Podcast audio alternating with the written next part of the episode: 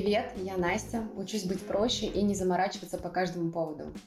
Сегодня у меня в гостях Алиса Мороз, врач-психиатр, судебный эксперт и психотерапевт, а также мама и счастливая жена во втором замужестве. Алиса считает, что психотерапия почти как стоматология. Дорого, долго, местами болезненно. Существовать, конечно, можно, но без нее больнее. А лучше жить в гармонии с реальностью.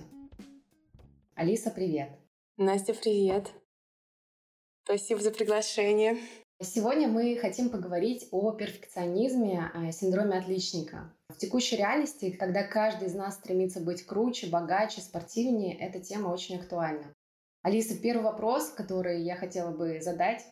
Вообще, что такое перфекционизм и является ли это психическим отклонением?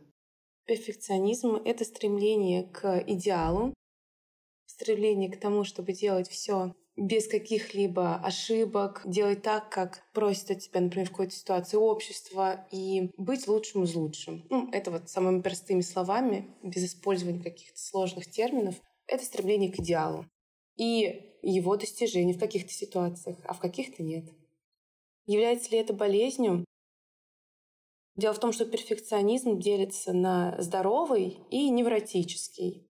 Некий психолог в начале 20 века как раз-таки провел это разделение, и поэтому, наверное, нам в процессе беседы будет важно помочь людям понять, здоровый у них перфекционизм или не очень. И если мы говорим о нездоровом перфекционизме, так называемом невротическом, то да, это, ну, если не совсем психическое заболевание, то это либо симптом, либо то, что может в конечном счете привести либо к депрессии, либо к какому-то тревожному расстройству. Так, а подскажи вообще, откуда он берется, этот перфекционизм? С детства или все-таки, я не знаю, это в процессе уже становления можно приобрести? Угу. Вообще на данный момент существует биопсихосоциальная модель развития психических расстройств, ну и в то же время каких-либо симптомов, синдромов. То есть для того, чтобы развилась болезнь, либо да, вот какой-то такой признак, для этого нужно, чтобы сошлись воедино три фактора как мы слышим, да, биопсихосоциальный, биологический, то есть определенная да, генетическая предрасположенность, психологический — это особенности личности, которая уже сформировалась, и социальный — это как раз-таки про воспитание и про окружающую среду.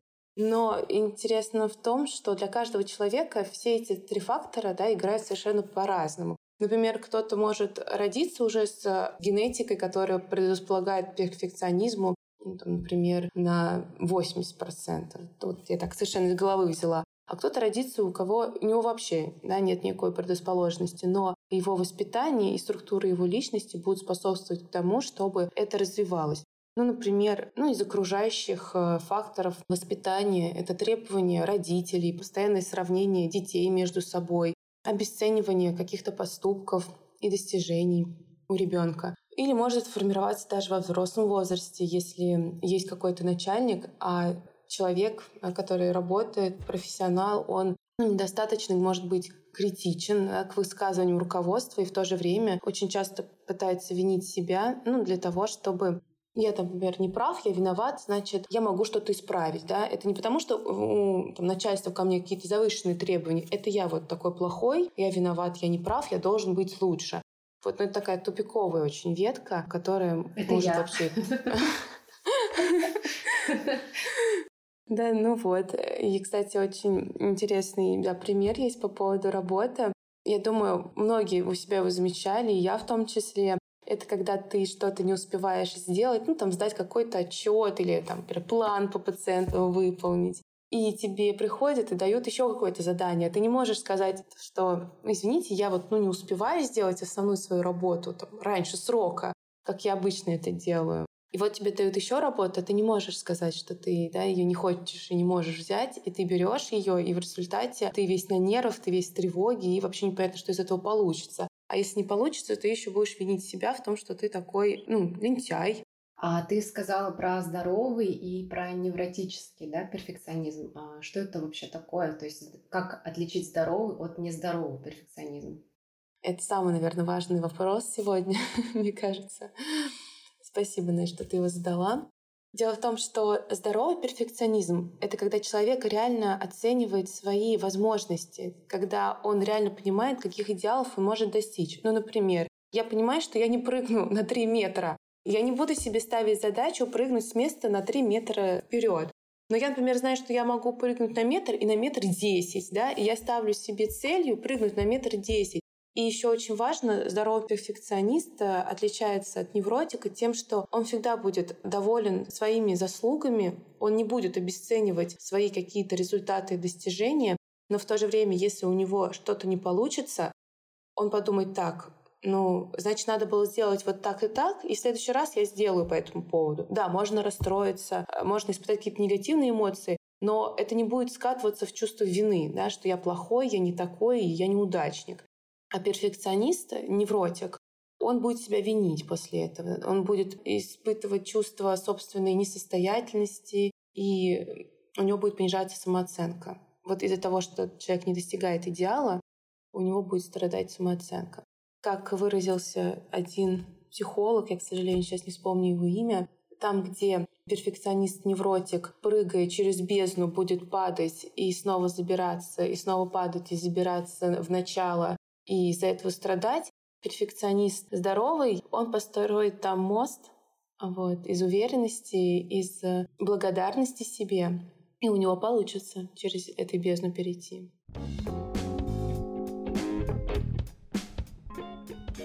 Вот у меня, например, в начале всегда сначала идет самобичевание, потом я проживаю эту мысль, и на следующий день встаю такая думаю, ну ладно, в следующий раз буду делать лучше. Э, я немножко расскажу здесь, наверное, о себе по поводу перфекционизма. Когда мне было 10 лет, мы переехали жить в Россию, и я, получается, приехала в новую культуру, в новый менталитет и столкнулась в том числе и с расизмом. То есть мне было достаточно тяжело, потому что, во-первых, я была там одна другой внешности, и даже в учебе люди, когда, например, в том числе и учителя, но это уже было в Нижнем Новгороде, Город, в принципе, был не знаком с моей национальностью, корейцами. Ну, то есть это поначалу так было. И мне приходилось доказывать, что я умею говорить на русском языке и делаю это не хуже, чем остальные, а, возможно, даже и лучше. И даже в учебе, ну, то есть в школе, в универе мне приходилось быть и делать на две головы больше, чем делали это остальные, чтобы быть наравне со всеми.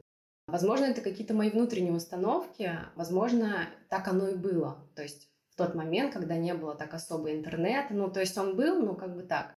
Сейчас люди стали общаться в социальных сетях, видеть там разные национальности, и уже работая в большой компании, то есть я не сталкиваюсь с этим, и мне намного проще. Но поначалу вот мне приходилось делать все идеально, то есть я там должна была сделать идеально, либо не делать тогда вообще. И также в учебе вот синдром отличника, он как шлейф тянется и по сей день за мной. Но мне кажется, я стала немножко проще относиться ко многим вещам уже после развода. После первого развода, так сказал, как будто у меня их было пять. Вот. Я думаю, что во многих областях жизни а, синдром отличника присутствует и по сей день. Как, подскажи, пожалуйста, можно ли от этого избавиться или надо вообще от этого избавляться? И где вот понимать вот эту тонкую грань между невротическим перфекционизмом и вот позитивным. Я думаю, что самое первое, чему мы все должны научиться, это улавливать вот это чувство вины и, как ты это назвала, самобичеванием, это такую негативную мотивацию.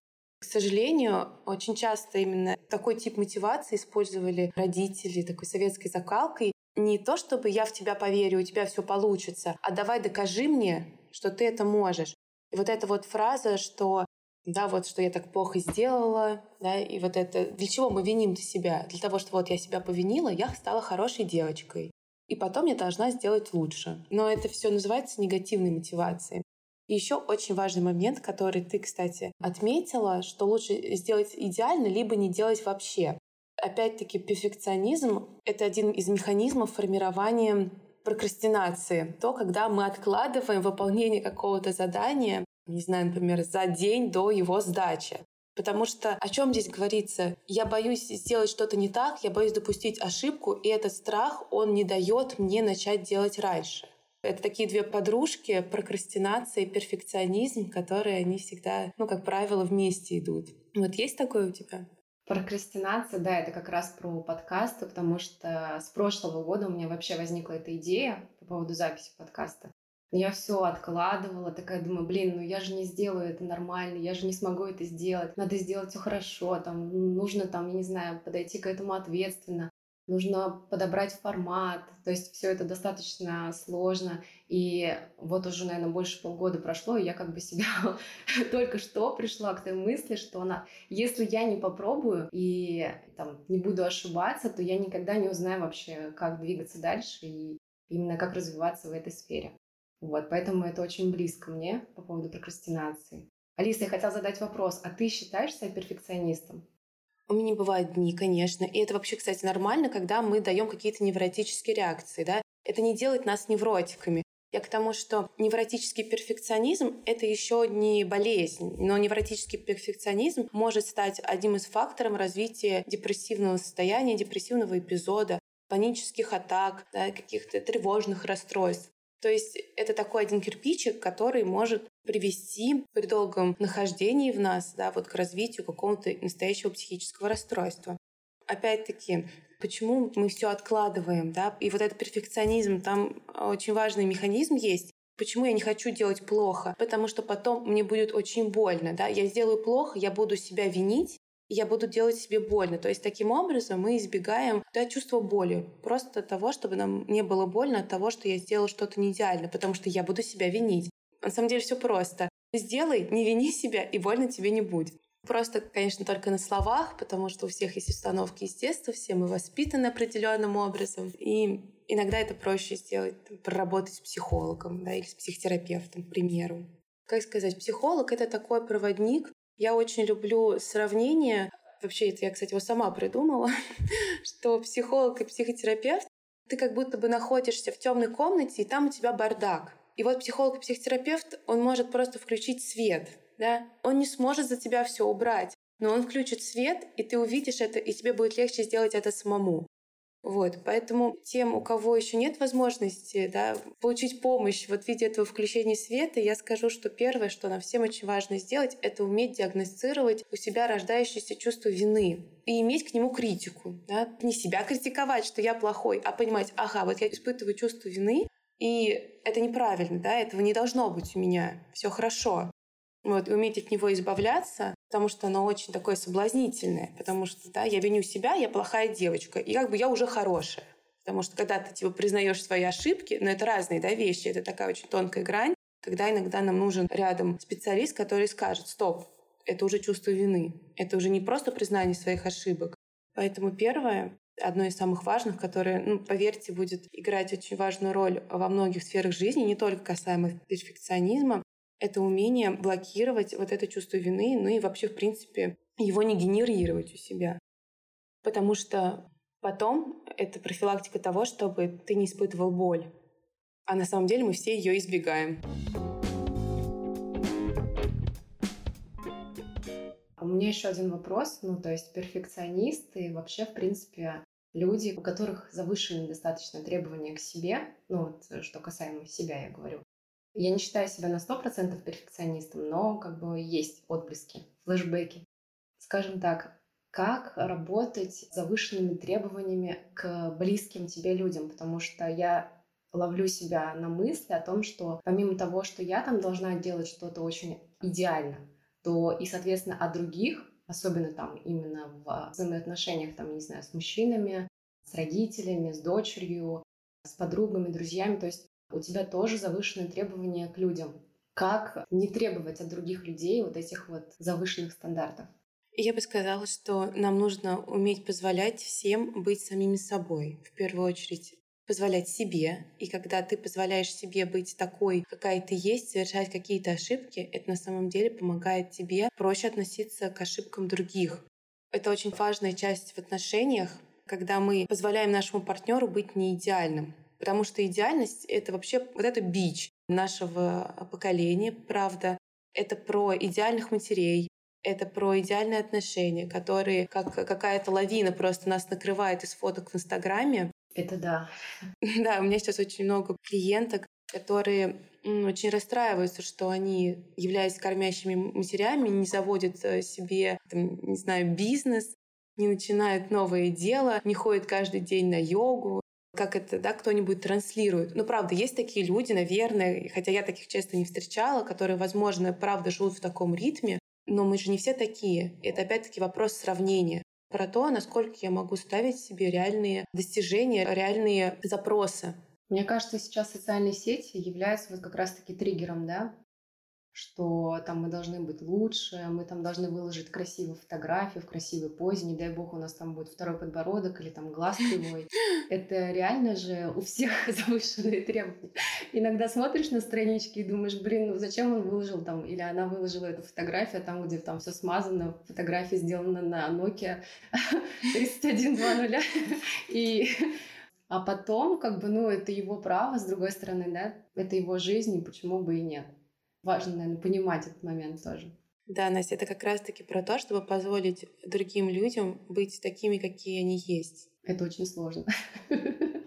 Но это здорово, потому что ты тогда можешь быть самим собой. Я хотела бы рассказать про опыт э, моей одной клиентки. Там была такая ситуация, что однажды, находясь на отдыхе с родителями, она да, слышала, как родители осуждают ну, там, женщин, да, которые, например, имеют лишний вес, по их мнению, и что они одевают такие откровенные наряды, купальные костюмы. И в этот момент она думает, боже, что они говорят? Да как хочет она, пусть так и ходит. И, кстати говоря, это был определенным поворотным моментом в том, что она стала к себе относиться лучше, она перестала определять к себе завышенные требования. Да, у нее пропал определенный невроз в этом смысле, и она смогла относиться к себе проще и лучше, да, там вот это постоянное же напряжение, да, смотреть, как я выгляжу. Очень часто у девушек во время занятий любовью с молодыми людьми они не, не в процессе, а не в мыслях о том, как я сейчас выгляжу, да, в какой позе я сейчас нахожусь, и не висит там где-нибудь живот. Это тоже такие смежные темы. Да, это очень интересная тема. Я думаю, что мы обязательно к ней вернемся тоже. Я о маньяках. Я о маньяках тоже. А... Карфаген должен быть разрушен. Тема о маньяках должна быть раскрыта. Алис, хочу, чтобы ты дала совет нашим слушателям по поводу перфекционизма. Вообще, я думаю, что каждый из нас все-таки с этим соприкасается, хоть и может отрицать этот момент, но думаю, каждый стремится быть где-то в чем-то лучше. Как не превратить этот позитивный в негативный перфекционизм? Ну, то есть такой краткий, емкий совет. Хочу сказать, что все есть яд и все есть и мед. Важна лишь только доза, как говорится. Поэтому мы должны всегда понимать, что мы балансируем и должны находиться в определенной гармонии с реальностью, как опять-таки было сказано в начале. И для этого мы должны ловить себя в том месте, где мы испытываем чувство вины, и его не допускать. Вот совсем кратко скажу. Давайте, пожалуйста, все вместе ценить свои заслуги и уважать все свои достижения. И не обесценивать их. Потому что мы все молодцы. Да, главное, чтобы каждый из нас сам чувствовал вот эту вот грань и не переходил ее. Спасибо, Алиса, что стала моим первым гостем. Это очень ценно. Кстати, ссылку на профиль Алисы оставлю в описании. Спасибо, дорогой слушатель, что был с нами. И помни, не усложняй жизнь себе и другим. С вами был подкаст «Будь проще». Не забывайте ставить оценки, лайки и делиться в соцсетях. Это очень важно. А впереди нас ждут много интересных эпизодов с интереснейшими гостями. Всех обнимаю, всем хорошей недели. Пока-пока. thank you